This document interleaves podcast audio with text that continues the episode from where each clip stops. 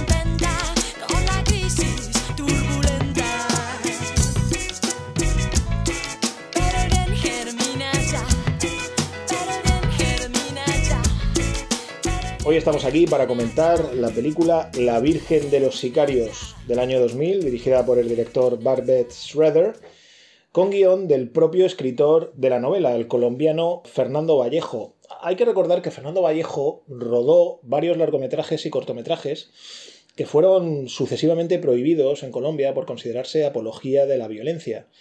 Y yo creo que aquí, tanto en la novela como en el guion, especialmente en el guion de la película, él se toma su pequeña venganza y retrata una sociedad colombiana, particularmente de la ciudad de Medellín, absolutamente asesina, corrupta, infantil, cobarde, inconsciente. Bueno, Fernando Vallejo, un escritor bastante crítico, ¿no? Sí. Tiene también otra novela, se llama La puta de Babilonia, donde es bastante crítico, ¿no? Con las religiones, con el cristianismo, el islam y, y el judaísmo. Y de hecho, la película es más suave que la novela. Sí, sí, sí, sí, sí, sí. La novela es todavía más dura. Lo que pasa es que en el guion él se permite licencias que literalmente se ríe de la sociedad colombiana, en particular de la de Medellín, ¿no?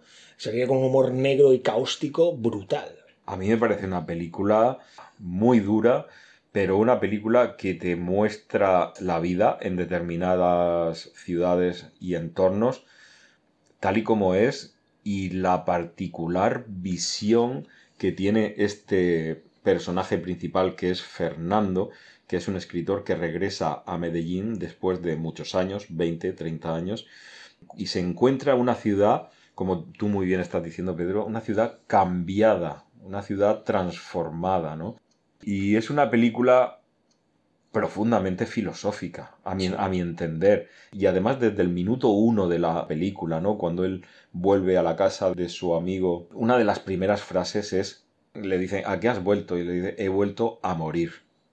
Exacto, es un camino de vuelta hacia la muerte, ¿no? O sea, ya, el- ya he hecho todo lo que tenía que hacer y ahora lo que me queda es volver a mi ciudad de origen y descansar. ya. Esta parte, él no es muy mayor, pero siempre dice, he vivido más de lo que tenía que vivir. Efectivamente, este personaje que está ya de vueltas de todo, ¿no? Y por eso tiene esta mirada constantemente que no prejuzga ya nada. De hecho, es un personaje que, bueno, una de las cosas que más me gustan de la película es cómo plantea estas relaciones de pareja homosexuales con una naturalidad asombrosa. O sea, es decir, es algo natural. Y, además de otorgarle este realismo y esta naturalidad, subvierte estas relaciones en dos sentidos. En un sentido, yo creo, sociológico, el escritor Alonso Salazar presentó un libro que se, en el año 1990 que se llamaba No nacimos pa' semilla, donde habla sobre el fenómeno de la cultura de las bandas juveniles en las comunas de Medellín.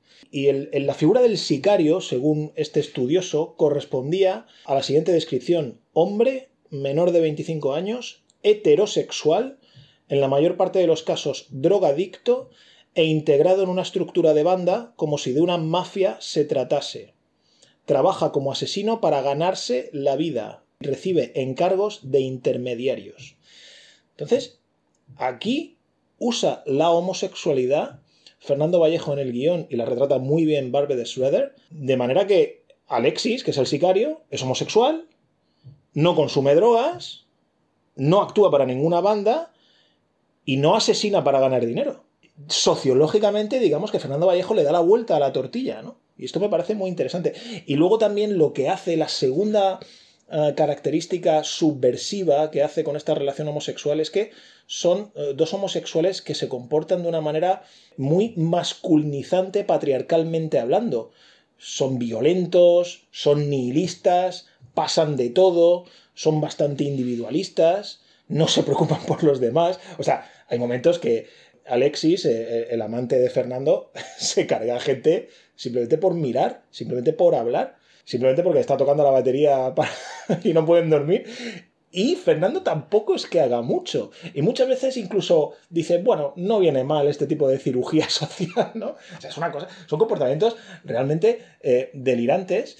Y me parece fascinante cómo con estas dos características Fernando Vallejo juega perfectamente, como tú has dicho, en esta pareja homosexual. Y, y cre- y creo que esto es, al menos bajo mi punto de vista, bastante novedoso en el cine, sobre todo latinoamericano. Sí, sí, es un enfoque completamente auténtico y que además te mantiene expectante a lo largo de la película, porque como estás diciendo, es decir, Fernando, el hombre mayor, ejerce una visión contemplativa de la ciudad, de lo que se ha transformado, de la violencia presente que hay en, el ambiente, y sin embargo, Alexis es la parte más eh, instintiva, la parte más reaccionaria. Es decir, es la parte que representa el sinsentido de la violencia. Porque hay escenas en las que, bueno, hay un montón de muertos en la película, pero como tú muy bien has dicho, hay muertes que este Alexis mata a estas personas sin sentido ninguno.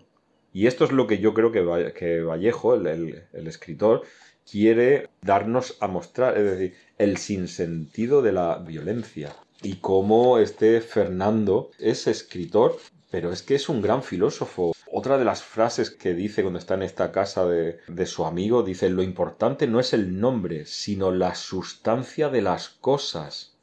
Esto es aristotélico, total, esto es la teoría de la sustancia de, de Aristóteles y cómo el ser viene definido por la forma. Y a la vez una película lírica, es muy lírica, ¿no? Esta, este lenguaje entre ellos, esta naturalidad y estas visiones tan distintas de la realidad, ¿no? De Fernando y de Alexis, del joven y del maduro.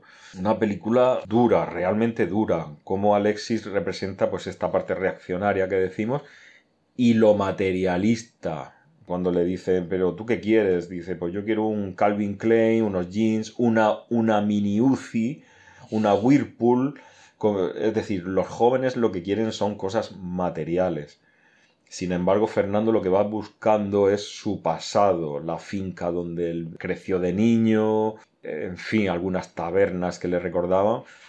Y son dos visiones tan opuestas, pero a la vez unidas por, por el sexo. Es una road movie sin salir de la ciudad de Medellín y una road movie que va utilizando las iglesias como puntos de visita y date cuenta cómo religión y muerte están muy presentes en la- a lo largo de toda la película. Sí, esta especie de tour eh, que hacen por las iglesias y por estas pseudo catedrales de la ciudad de Medellín parece como si Medellín fuera una ciudad medieval.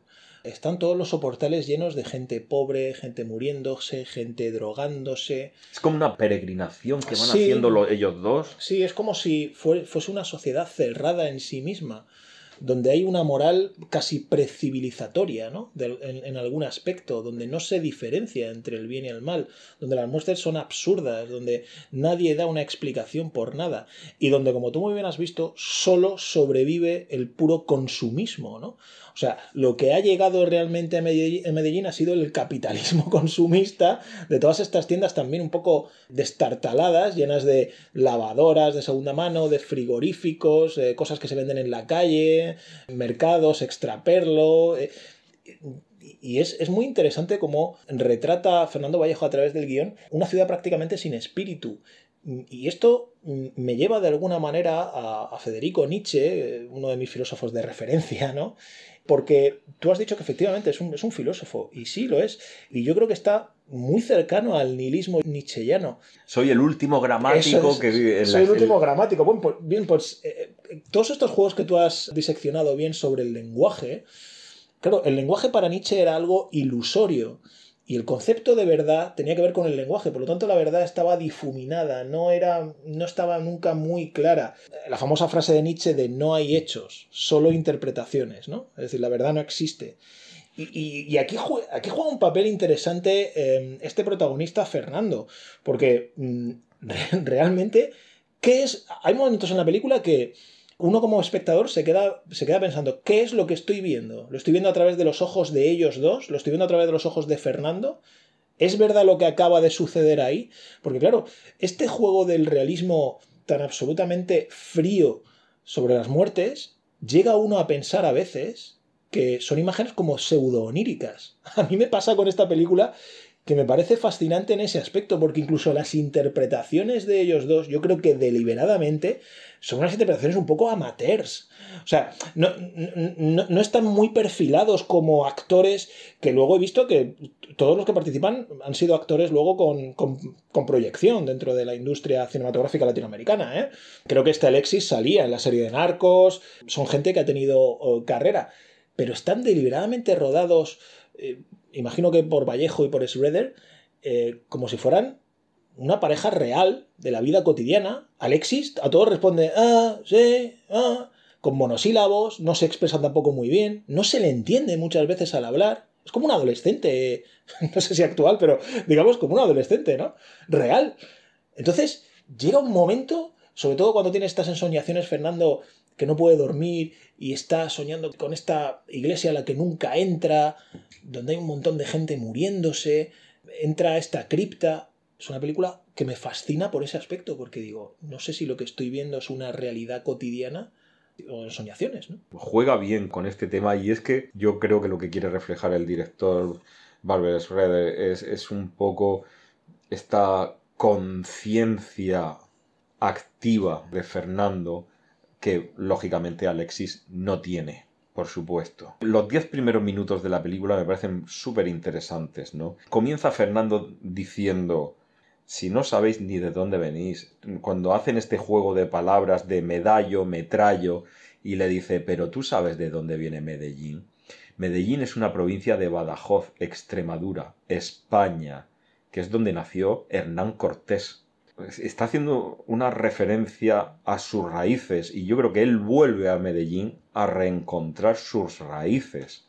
Y esta conciencia es la que no le deja, en cierta manera, descansar o dormir o, estar en paz. Date cuenta cómo va sucediéndose la, la película y cuando muere Alexis hay otro chico que reemplaza a Alexis y además con la misma cazadora, el mismo prototipo de, de chico. Es como una sustitución de Alexis, ¿no? Creo que se llamaba Wilmar. Sí, Wilmar. Es curioso cómo Fernando acaba con este segundo amante, con Wilmar, que Alexis ha sido el asesino de su hermano.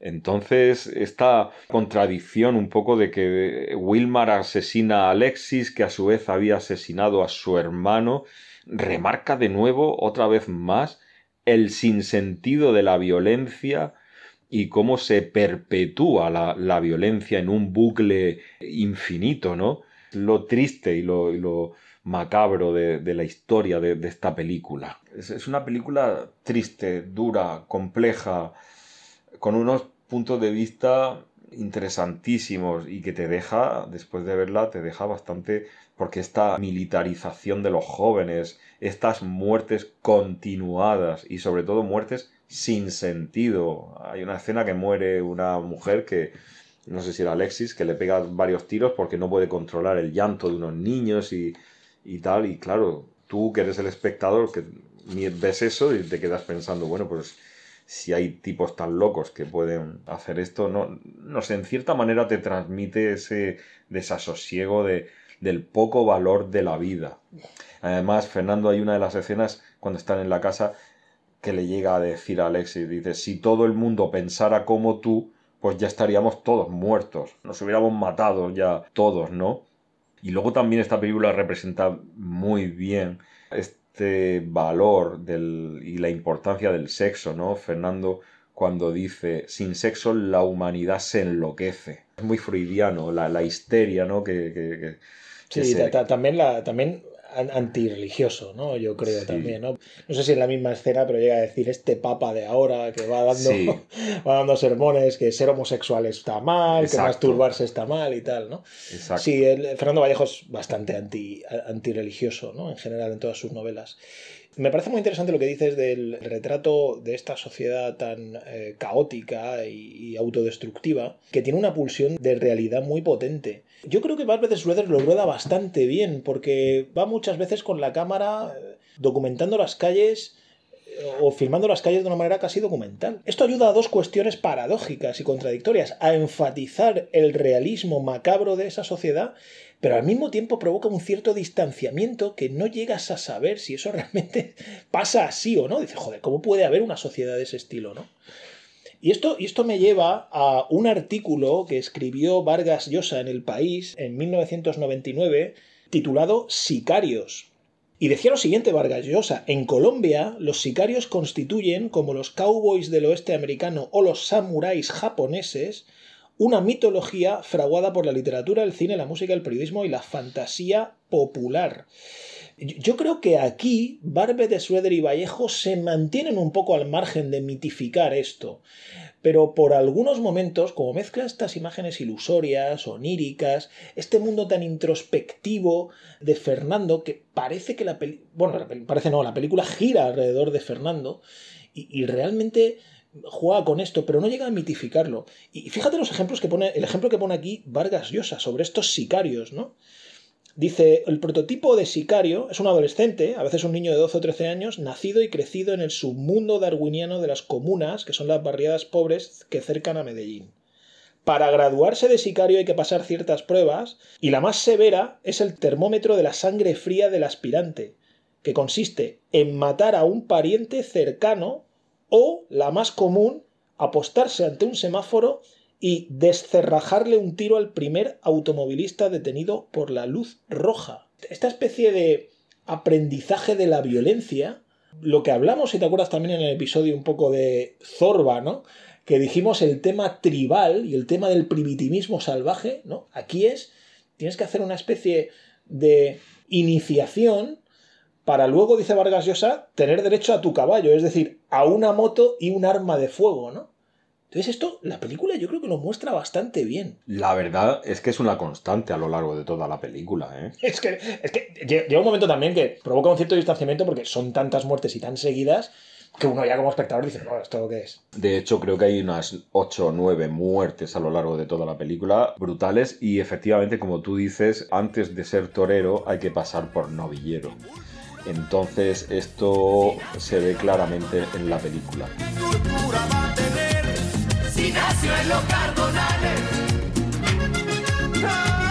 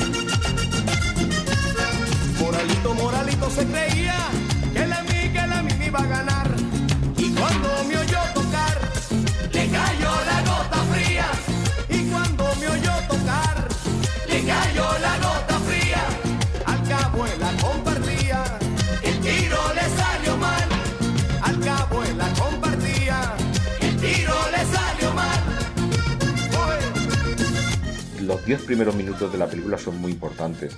Hay uno de los comentarios en esta fiesta donde se refieren a Alexis y creo que llegan a decir, no, es que es el único superviviente de la banda del barrio de no sé dónde.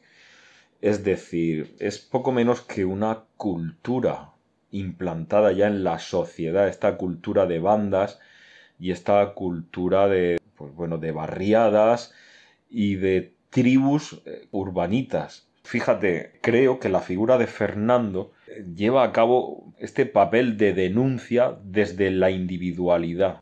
¿no? Él, está asombrado de en qué se ha convertido mi ciudad, Medellín. Además, el director Barbers Redder aprovecha, eh, hay algunas tomas muy bellas de la ciudad desde la parte alta de una colina donde se ve toda la panorámica de, de- de la ciudad, ¿no? Y entonces yo creo que el Fernando está en esta dicotomía un poco de añorar lo bello de su ciudad y la, y la sorpresa por lo que se ha encontrado a, a su regreso, ¿no? A, a mí esto me plantea ciertas dudas porque está tan remarcado el personaje de Fernando con un cierto estilo de poeta decadente aristocrático o filósofo decadente aristocrático Que está ya de vuelta de todo. que está de vuelta de todo y que tengo la sensación que está mitificando o idealizando su pasado nostálgico, que quizás el Medellín que él recuerda está en su memoria no del todo real. ¿Sabes lo que te quiero decir? Que suele, pas- suele pasarnos a casi todos. ¿eh? Claro, claro. esta nostalgia que al final nos lleva a recordar las cosas como queríamos que hubiesen sido, pero realmente no fu- nunca fueron así, ¿no? Exacto, y ese es el funcionamiento de la mente. Entonces, por eso digo que esta película es súper interesante en esa narrativa, ¿no? Súper interesante, porque, claro, si uno se queda con... Porque es una película que tiene muy bajo presupuesto, si uno se queda con que, bueno, apenas hay escenografía preparada o con las actuaciones que, insisto, yo creo que son deliberadamente amateurs, está hecho con toda la intención, pues hombre, uno puede decir que es una película floja o que es una película que no me dice nada, pero no, no, es una grandísima película Sí, sí. y, y una, y una de las mejores, bajo mi punto de vista, que denuncian este tipo de, de sociedad en la que se ha convertido eh, o en la que se convirtió durante una época Medellín. Sí, es después de Pablo Escobar. Claro, y hay un momento ultracínico de, de Fernando cuando habla con Alexis y dice Alexis, no, pero no conoces a Escobar y tal. Exacto. El Fernando se hace el tonto, una vez que lo han tumbado, la gente que trabajaba para él se ha quedado ya sin trabajo y entonces se busca la vida matando a gente. Que tiene un poco un componente de cowboy también, de los forajidos, ¿no? Lo que hablábamos también en Paloma Solitaria, bueno, lo que hemos hablado en muchos western, ¿no? Esta gente que después de la guerra de secesión eh, se desmilitariza y se dedica a saquear pueblos, ¿no? Pues aquí hay un componente, cierto, un cierto, una cierta similitud, ¿no? Y entonces Fernando dice, vaya, Escobar fue un gran empleador, un gran sí. un gran empresario dando trabajo a la gente de, este, de esta ciudad, ¿no? Entonces, claro, este tipo de cuestiones eh, se muestran sin tapujos y con una violencia realmente, insisto, tan hiperrealista que a veces parece de, de broma, que uno llega a sentir cierta congoja, ¿eh? Estoy totalmente de acuerdo con lo que estás diciendo. Me parece una gran película, una, por no decir, la mejor película colombiana que se ha filmado, ¿no?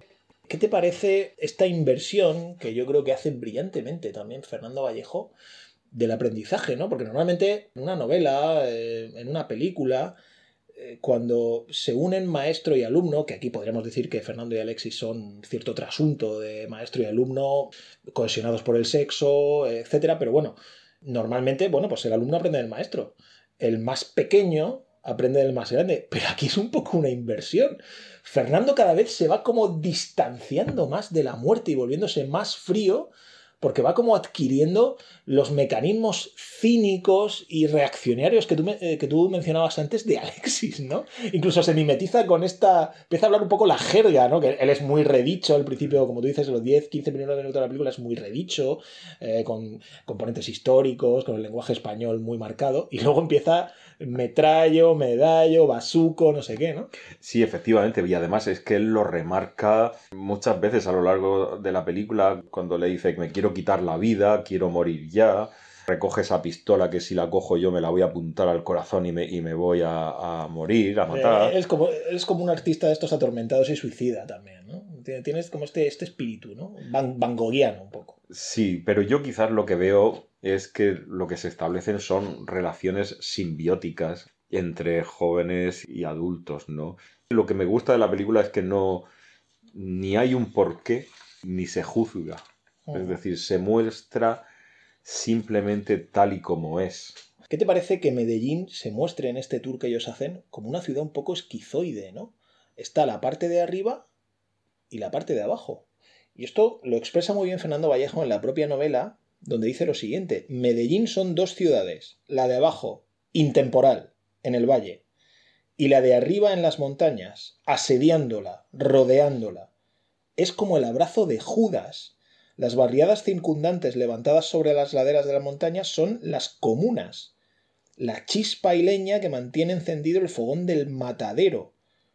Los de abajo nunca suben arriba, pero los de arriba sí que bajan a vagar, a robar, a atracar y a matar. Hay que decir que bajan los que quedan vivos, porque a la mayoría allá arriba, antes de que alcancen a bajar, en su propio matadero los suelen matar.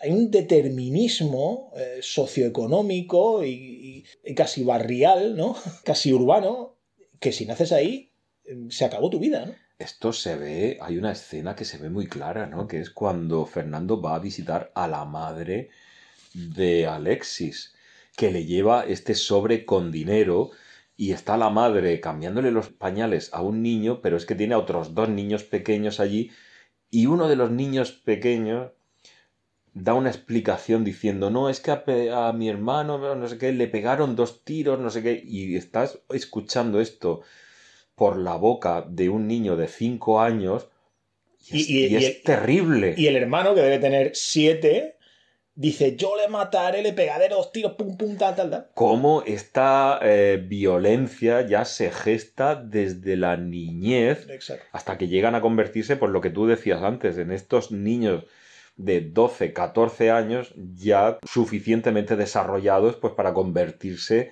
en pandilleros. Esta imagen cuando va a ver a la madre, las madres son tratadas como unas figuras cuasi religiosas. Son como la encarnación, ¿no?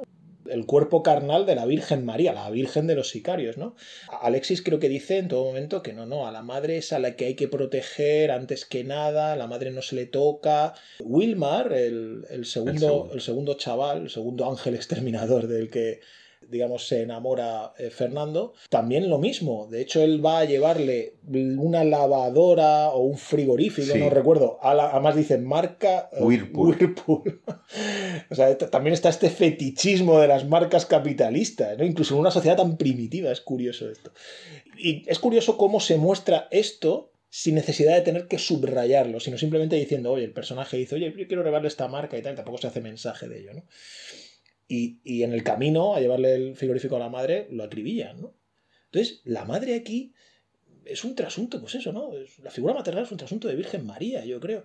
En cambio, los padres, eh, yo creo que tienen cierta connotación de violencia, ¿no? Siempre cuando aparece el hombre, los taxistas furibundos que siempre llevan la música a todo a trapo. Bueno, eso es de un humor Tremendo, ¿no? Sí, sí, es cierto que aquí se ve este contraste, ¿no? Entre la figura del hombre y la mujer y los roles tan distintos. Y esta imaginería religiosa, mm, no sé, hay varios planos en los que sale un Cristo como en agachado o en pompa, en una postura muy... ex- No, no, yo cuando estaba viendo la película dije, esto es muy extraño esto. y no sé si es que juega aquí, pues eso, con una imaginería, podríamos entrecomilladas, ¿no? warholiana, ¿no? Eh, en este aspecto casi, eh, bueno, hereje, ¿no? que bueno, que Fernando Vallejo, por supuesto, es un hereje, además convencido y él, y él lo dice. El presupuesto absolutamente ridículo. Nada, nada, es una película... Barber Schroeder llegó a decir que era su mejor película.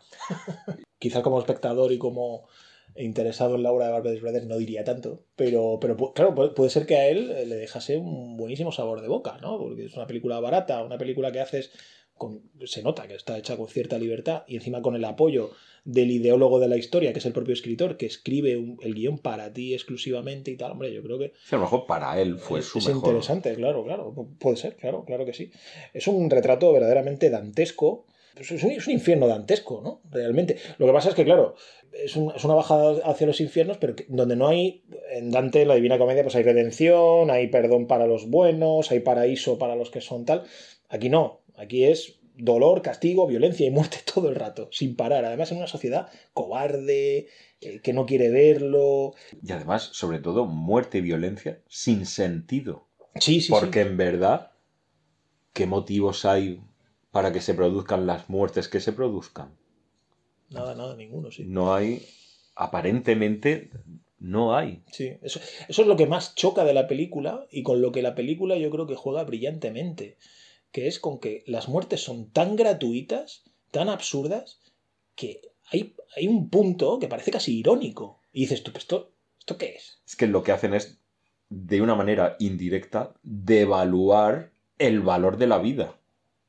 Y esto es lo tremendo, que lo vemos a través de, pues, de, de muertes pues absurdas, Sí, sí, por, es. por unas venganzas que, que están ahí un poco en el aire, no se saben muy bien por qué, Sí, por qué han sido. Y, y- esto es, eh, es como darle una vuelta de tuerca a esta expresión que tenía Hannah Arendt, ¿no? la filósofa de la banalidad del mal, ¿no? con respecto al nazismo y tal, pero darle una vuelta de tuerca como, bueno, es la banalidad del mal en, en lo absurdo, en lo irónico, en lo verdaderamente patético, porque las muertes, aparte de absurdas, que son patéticas realmente. Esto es, sí.